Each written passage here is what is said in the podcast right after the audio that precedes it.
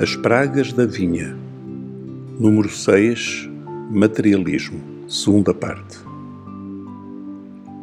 Ao falarmos de materialismo como uma praga da vinha, não podemos esquecer um aspecto, talvez o mais grave de todos, aquilo a que podemos chamar a materialização da fé. O que entendemos por materialização da fé e qual o seu perigo para a vinha do Senhor? O princípio fundamental que Deus usa para lidar com o ser humano é a fé. Sem fé, como lemos em Hebreus 11:6, é impossível agradar a Deus.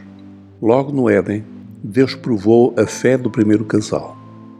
Seriam eles capazes de crer e confiar plenamente na palavra que Deus lhes falou?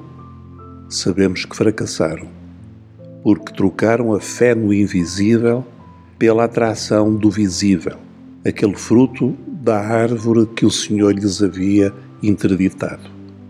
A partir daí, verificamos como a tentação do homem sempre foi tornar material aquilo que é espiritual.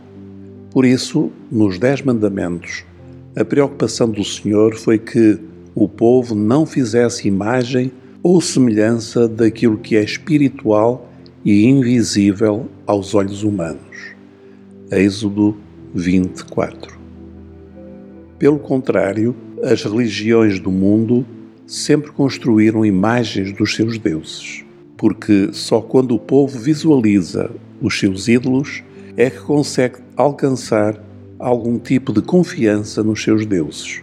Hoje, a idolatria é entendida literalmente como a construção de imagens, ressurge de múltiplas formas na Igreja, acoberto de propósitos artísticos ou didáticos. Longe vai o tempo em que os templos das igrejas reformadas e evangélicas nem uma cruz ostentavam. E temos assistido à forma como muitos crédulos aderem com facilidade a outras formas de materializar a fé, seja através do consumo de água do Jordão, de azeite do Monte das Oliveiras, recorrendo a fogueiras santas ou até a mantos vermelhos que descem de forma teatral sobre a assistência, significando, pasme-se, o sangue de Jesus. Quando a fé diminui, a necessidade de a materializar aumenta. Uma praga terrível para a vinha do Senhor, sinal de falta de ensino da palavra de Deus. Na sua carta a Tito 1:16 e 2:1, Paulo comenta, citação: Confessam que conhecem a Deus, mas negam-no com as obras.